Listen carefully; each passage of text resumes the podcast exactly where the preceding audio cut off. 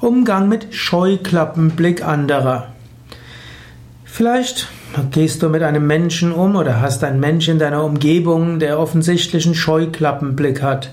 Er sieht nichts rechts, er sieht nichts links, er sieht nur eine Sache und ist so ganz beschränkt. Du kannst dich darüber aufregen oder du kannst dich darüber freuen. Vielleicht heißt Scheuklappenblick, dass er ein klares Ziel hat, das er erreichen will.